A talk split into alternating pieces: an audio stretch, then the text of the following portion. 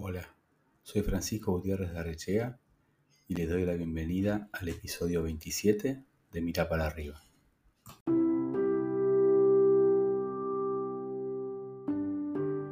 Hace cinco años, junto a Mónica Muñoz García, fundamos la consultora de Innova Room. Diseñamos modelos de negocio para las industrias de la hospitalidad, la restauración, la salud y el ocio. Colaboramos con clientes que van desde estados nacionales y municipales hasta emprendedores y profesionales autónomos, pasando también por corporaciones multinacionales y pymes. Hace cinco años que a la hora de abordar cada nuevo proyecto nos enfrentamos a las mismas tres preguntas. ¿Qué ofrecemos? ¿Quién lo necesita? ¿Y cuánto pagarían por ello?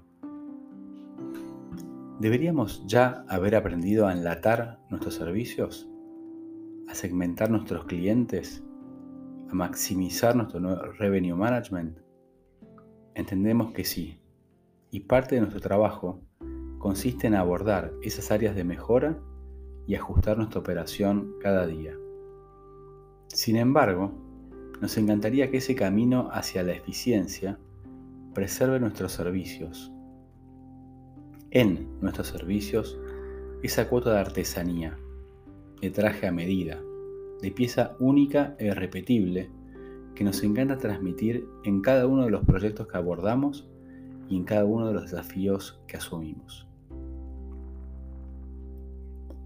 Invité para este episodio a Gabriel Morelli, quien luego de una extraordinaria carrera corporativa en la industria farmacéutica, se desempeña hoy apoyando a CEOs y miembros de consejos de dirección de empresas globales, tanto a nivel de coaching y mentoring, así como también como freelancer en la ejecución de proyectos de consultoría estratégica. Tengo la suerte de conocer a Gabriel desde hace 15 años y me encantó una publicación suya en la cual, de manera cercana y clara, describe las condiciones para desempeñarse como consultor y como freelancer.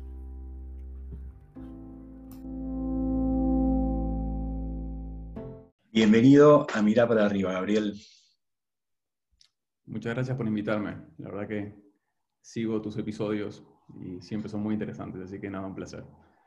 Bueno, te supongo que será un poco más interesante porque estás de protagonista. Cuando leí tu bio me llamó la atención, siempre supe que fuiste una persona muy dedicada al estudio, pero resumo para la audiencia que sos contador público y licenciado en administración.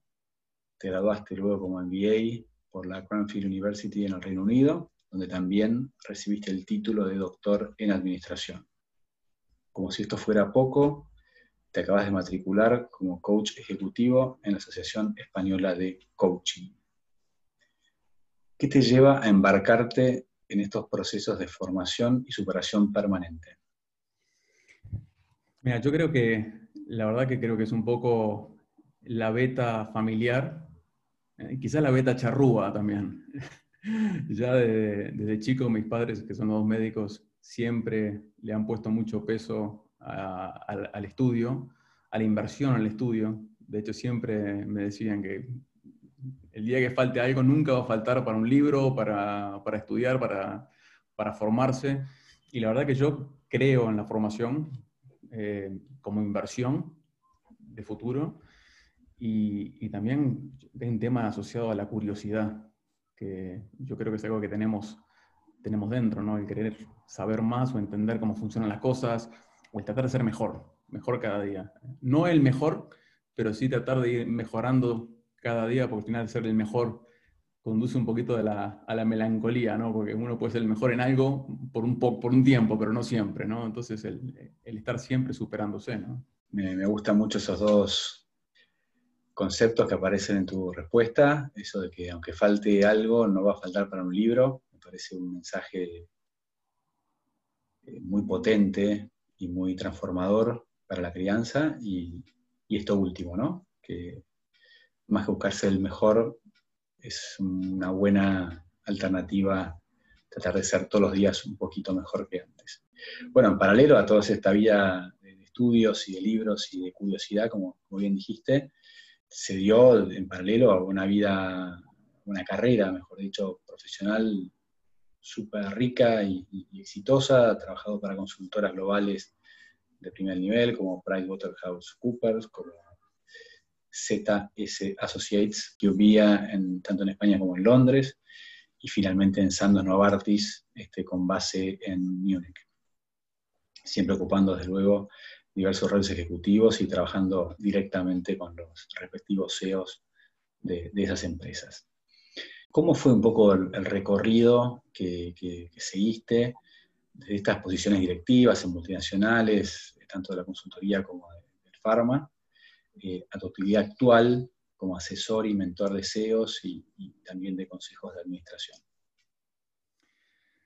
Mira, yo la verdad que creo que y quizás ya me falla la memoria porque acabo de cumplir 50 y ya hace tiempo que, empecé mi carrera profesional, eh, por el 91 en Price, y tengo siempre esa sensación de que siempre tuve bastante claro el, trazado, digamos, el diseño de la carrera profesional y un poco hacia dónde quería llegar y a partir de ahí construir hacia atrás que es, cuáles son las cosas que hay que hacer para alcanzar el, el objetivo, ¿no? Entonces, eh, yo siempre creí que entre los 20 y los 30, esa década, es una década donde el dinero realmente no importa, que hay que tratar de aprender cosas, probar cosas, tener experiencias.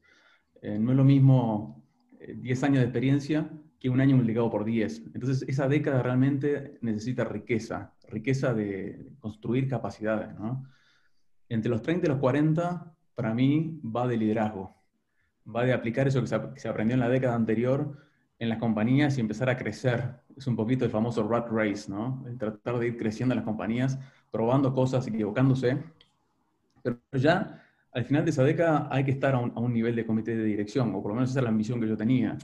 Y para mí entre los 40 y los 50 es el momento, eh, yo le llamo el corporate longevity, el, el estar en esas posiciones, aprendiendo, eh, ejerciendo liderazgo, pero también capitalizándose para poder eh, de alguna forma, a los 50, ser corporativamente libre, es decir, hacer lo que uno quiera hacer.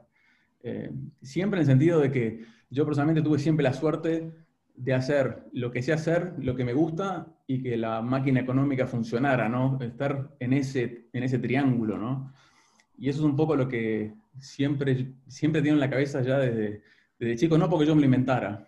Creo que tuve mucha suerte con la gente con la cual me, me relacioné en mis, cuando tenía 20 años, en la, época de estudiante, y siempre lo hice bastante, desde el punto de vista bastante calculador, si se quiere, por diseño. No, no me dejé llevar por lo que venía.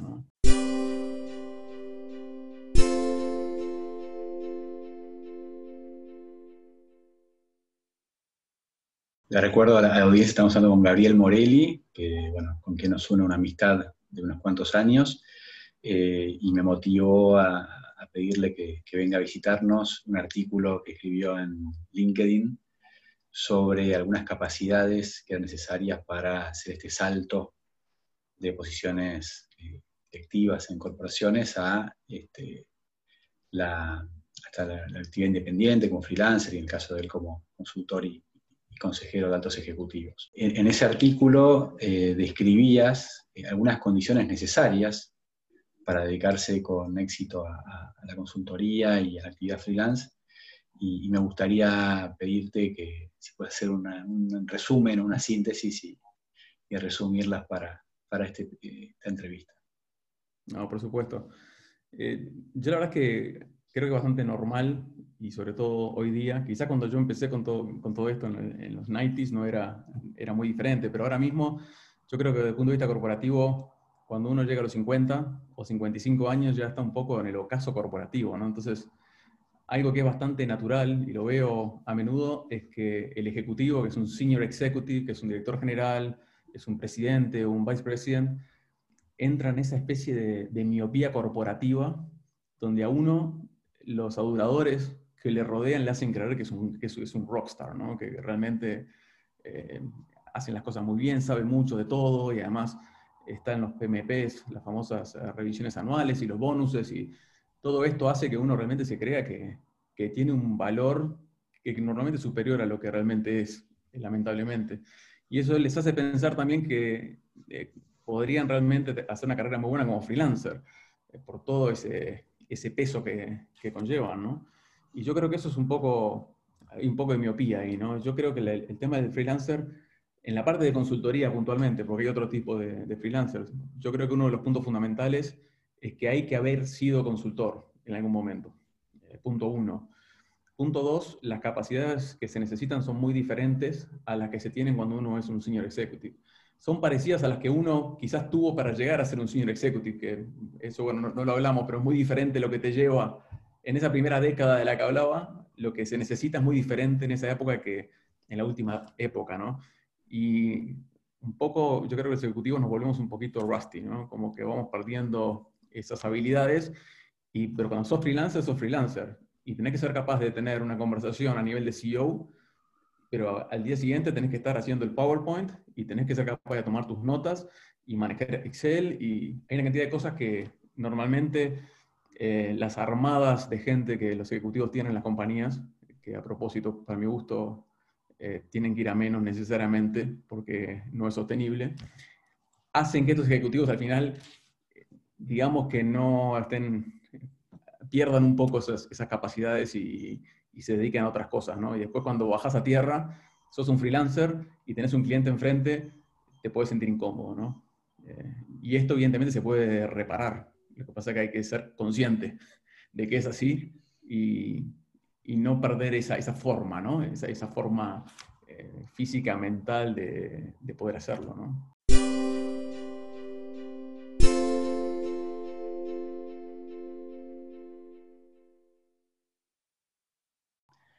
Sí, eso que vos llamás eh, la miopía corporativa, yo le llamo la trampa, ¿no? Donde este, estos aduladores o este entorno que, lo hace creer a uno, como bien decías vos, que, podría desempeñarse de igual manera casi en cualquier territorio, y bueno, y vas perdiendo como suelo, ¿no? Como que tus pies se van alejando del territorio y, y hay un día que ese entorno desaparece, a veces por decisión personal y a veces por decisión de terceros, y uno queda ahí un poco eh, en el aire, ¿correcto? Y, habiendo hecho esta, esta, carrera que bien definís como, como diseñada, ¿no? Como, que es la sumatoria o la consecuencia, mejor dicho, de una sumatoria de, pequeñas decisiones cotidianas. ¿Qué le podrías recomendar a alguien que hoy por ahí esté en esta segunda década que vos mencionabas, la de los 30 a los 40, donde uno tiene que progresar, hacer esta rat race que, que, que describías muy bien? Para ir anticipando, ¿no? O sea, ¿qué, ejercicios uno debería hacer para no perder esta forma que después resulta muy necesaria cuando uno más cerca de los 50, eh, si ha decidido dedicarse a una actividad más independiente, va a necesitar tener seguro en la caja de herramientas. Bueno, yo creo que una, de las cosas fundamentales es dejarse ayudar. Eh, yo en su momento, bueno, nosotros, nosotros dos hemos compartido muchos, muchas sesiones de brainstorm en Madrid, en tu época madrileña, que para mí han sido riquísimas. Eh, también he, tenido otros, otros eh, socios con los cuales discutir este tipo de cosas que te ayudan a bajar a tierra. Eh, yo una de las cosas que, una de las analogías que siempre hago es, yo en algún momento me sentí que iba en un avión piloteando a 10.000 a 10.000 pies de altura y eso me, los indicadores me decían que estaba volando a 10.000 pies de altura, pero cuando miro por la ventana o me hacen ver por la ventana veo que el suelo está muy bajo. Y eso es un problema. Entonces, es, tener ese indicador, ese early warning, que te indica que eh, tenés un problema y que realmente tenés que empezar a, ponerte las pilas, ¿no? Y empezar a hacer algo. Eh, yo puntualmente, te digo exactamente cuando me pasó eso, estaba en una consultora trabajando en la parte de consultoría y paso a ser director general. Y en el momento que soy director general, la organización se empieza a encargar de alejarme de los clientes, de alejarme de los proyectos, porque es lo normal, porque el director general no tiene que estar haciendo los proyectos. Y, eh, ¿Para qué va a ser a visitar clientes si está, está el director comercial? Y yo me acuerdo que en ese momento hubo un momento en el cual sentí que estaba perdiendo un poco ese contacto con la realidad, que para mí son los clientes, es lo más claro, ¿no? O la parte operativa. Y en ese momento me empecé a forzar a ir a los proyectos, ir a la reunión final, o ir al kick-off meeting, o ir a alguna reunión intermedia, forzarse a, a meter las manos en el barro. Igual te puedo decir que no triunfé porque cuando pasé de la última etapa de, como presidente regional, que es lo peor que te puede pasar porque ahí sí que estás estás realmente en la estratosfera, por más que quieras meter, no te dejan meterte. Cuando pasé a la industria farmacéutica, bajé tres niveles por debajo del CEO, entré por debajo y estuve un año hasta reportar de vuelta a CEO, pero estuve un año donde realmente me tuve que hacer todo de cero, ¿no? Y yo le llamo eso, es como salir de, de las drogas cold turkey, ¿no? Porque ya no tenés un asistente, alguien que te ayuda, o no tenés consultores que te hacen las diapos, y tenés que hacerlo todo tú. Y está bueno, en mi caso no, es, no que lo hayas aprendido, porque ya lo sabía, pero lo tuve que traer de vuelta. Y eso duele, duele muchísimo. Y es mucho mejor, antes que pasar ese dolor, no perderlo nunca. Entonces, ya planificar que si uno se va a retirar a los 50, ya asegurarse que si uno tiene 45 o 40, sentirse fuerte y sentirse independiente. Que no estás dependiendo de una cantidad, del, séquito que te hagan las cosas, ¿no? Eh, te digo más, una de las cosas que yo he hecho que todavía no he utilizado, yo en el 2003 hice mi doctorado y mi plan de mi diseño era meterme en el mundo académico, en el IS, en el IE, en, los MBAs, y no lo he hecho todavía. Todavía no he entrado y lo tengo dormant. Pero es algo que ya lo tengo, lo he invertido, lo he hecho, he publicado y todavía no, no, no, he apalancado ese tema porque es de futuro. Pero es parte del diseño porque al final parece que ah, es muy fácil pararse y mirar para atrás y decir, ah, esto, esto es lo que he hecho. Pero nada más, nada de esto se hace de un día para el otro. Esto es como comerse un elefante, ¿no? Que hay que comérselo de a poquito, ¿no? Son pequeños bites día a día que a lo largo de los años suman mucho, ¿no? Pero hay que tener esa, esa disciplina. Sí, ir tomando decisiones, que me parece que, que, eso es algo muy patente en, vos y, carrera y tu, tu, vida son el reflejo quizás de, de esas opciones cotidianas. Nosotros, como decía antes, nos conocemos hace casi 15 años y, siempre admiré en vos esa capacidad para, para llevar adelante todos tus proyectos, cualquiera sean, con una muy linda combinación entre eh, la dedicación, la seriedad con la que los asumías, el compromiso e incluso la capacidad de disfrute, ¿no? que me parece que es una, componente clave. Y esto valía para tu familia, con tu mujer y tus hijos, a quienes conozco y son fantásticos. Este, todo lo que tiene con tu formación y trabajo, que lo has descrito muy bien hace unos minutos, incluso en el deporte, ¿no? que, has ido adquiriendo habilidades y deportes nuevos este, con, un, ritmo y un resultado súper interesante. Y hasta incluso la forma en que cuidas y fomentas sus amistades, que, que, sos siempre un amigo atento y, y bueno, siempre es es muy lindo saberse amigo tuyo, ¿no? Entonces, sospecho la respuesta a esta pregunta, pero me, gusta hacértela para, para escuchártelo decir a vos, eh, si en esta nueva etapa de tu vida o esta actividad que como coach y como consultor eh, va a ir en la misma dirección, ¿no? Que te vas a meter a fondo en esto y, rápidamente vas a, conseguir estos, estos muy buenos niveles de, satisfacción, de resultado e incluso yo lo que disfrute también. Sí, yo, la verdad es que creo muchísimo en el, llamado el viejo balance. Em, creo en la parte corporativa, en el trabajo, también esto del coach y demás. También creo en las, otras cosas, ¿no? Sobre todo en las otras cosas, en la familia, en las relaciones, en el deporte, en como empezamos la entrevista, ¿no? Aprender cosas nuevas. Este verano, por ejemplo, me saqué el PER, que es el patrón de, de, marcaciones de recreo para poder navegar. Aprendí a navegar no sé, me aprendí ahora a tocar cantatas de Puentes Amarillos del Flaco Espineta, que para mí es un tema increíble, difícil de tocar y que siempre lo quise y, lo he hecho, ¿no? son esos, esas cosas, esas relaciones con los amigos que son importantísimas. para mí el, el, encontrar un balance entre todos estos elementos es fundamental, el disfrutar la vida, el ser feliz. El, para mí el tema del mundo corporativo, y esto ya hace años que lo veo y además lo hemos hablado hace muchos años, me parece increíble que la gente vaya a la oficina de lunes a viernes y, acá en España es un clásico. El lunes te subís al ascensor y eh, la gente alrededor tuyo, el comentario de la subida del ascensor es, ¿cómo estás? Y dicen, de lunes. Y el miércoles dice, no, ya viene el fin de semana. Y me parece increíble que la gente viva en la semana para el fin de semana, ¿no? Que a veces cuando, cuando estás trabajando en la oficina, en el mundo corporativo y tienes un día que trabajas desde casa o un día libre, te das cuenta que el día es larguísimo y te estás perdiendo muchísimo. Entonces me parece, me parece loco perderse 12 horas al día o 10 horas al día sentado en una oficina. Me parece que hay un desbalance completo, ¿no? Cuando podrías estar haciendo deporte con tu familia, con amigos, tocando la guitarra, lo que sea, ¿no? Entonces yo creo que es, muy importante tener claro qué es, qué es lo que hay que hacer en la vida y sobre todo, ya te digo, acabando de cumplir 50, tengo claro que los 15 años que van de los 50 a los 65 valen por lo menos tres veces más que los 15 años que van de los 65 a los 80 y pienso disfrutarlos.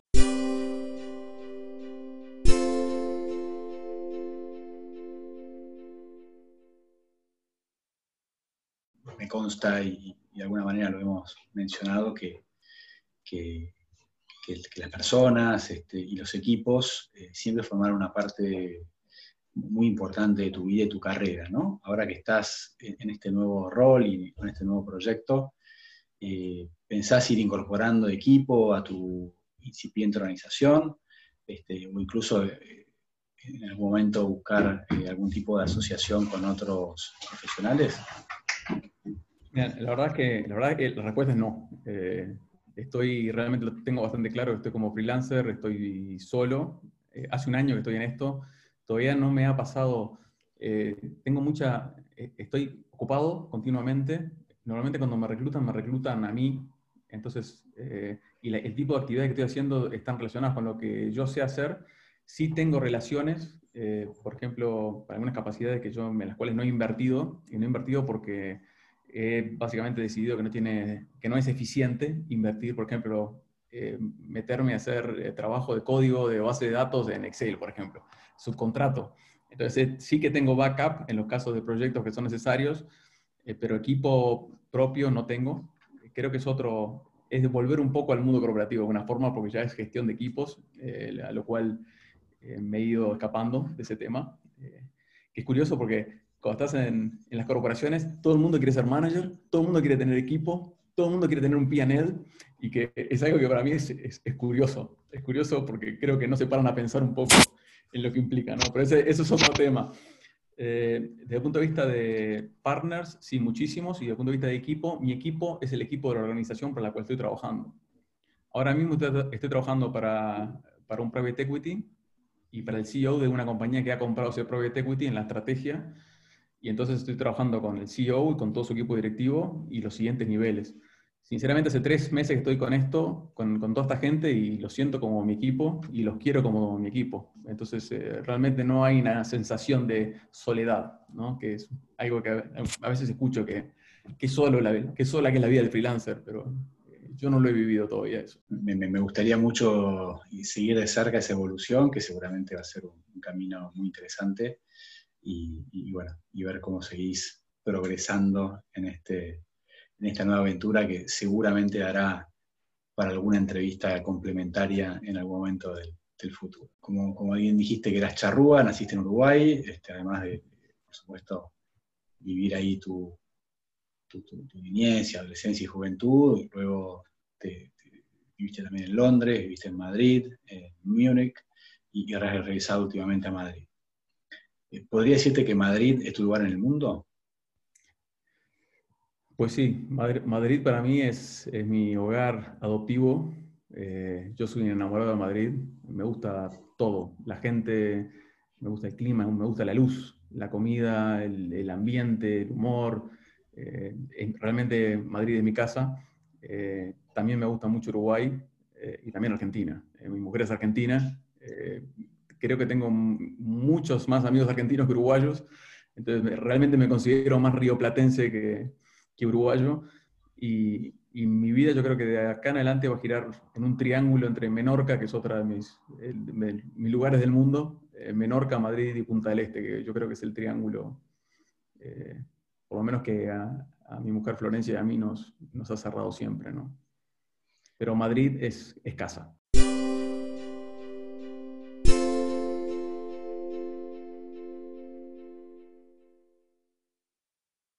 Este, bueno, para cerrar la entrevista, este, como sabés, eh, este programa se llama Mira para arriba. Eh, elegí ese nombre porque yo soy un convencido de que todos de alguna manera somos eh, el fruto, la consecuencia de las decisiones que tomamos, desde luego, pero también de las personas que nos han acompañado, que nos han ido inspirando en ese camino.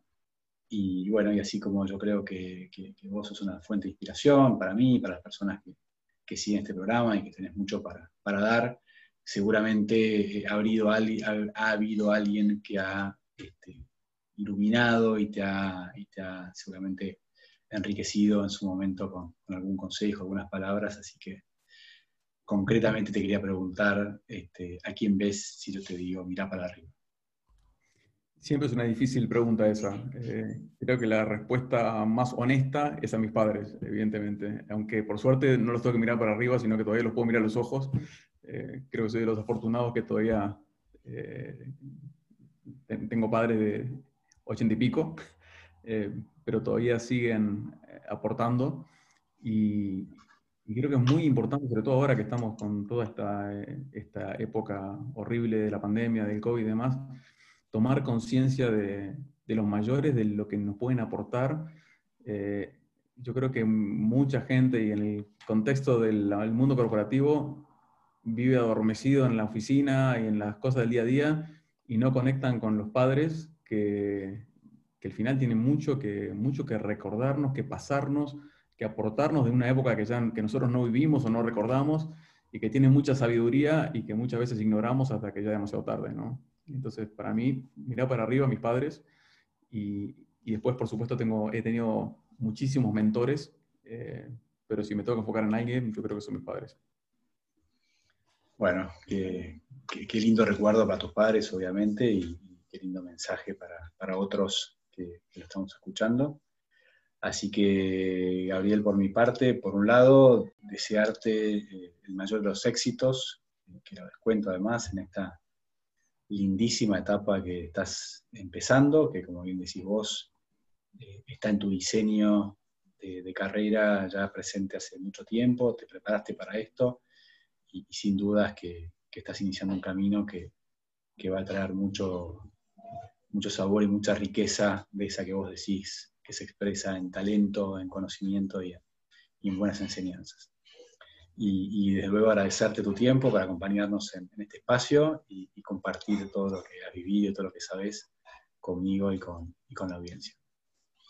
Pues muchísimas gracias a ti, Kiko. La verdad que el, el podcast es fantástico. Eh, te deseo muchos éxitos, que, que sigas adelante y, y nada, siempre estoy a tu disposición para apoyar en lo que sea.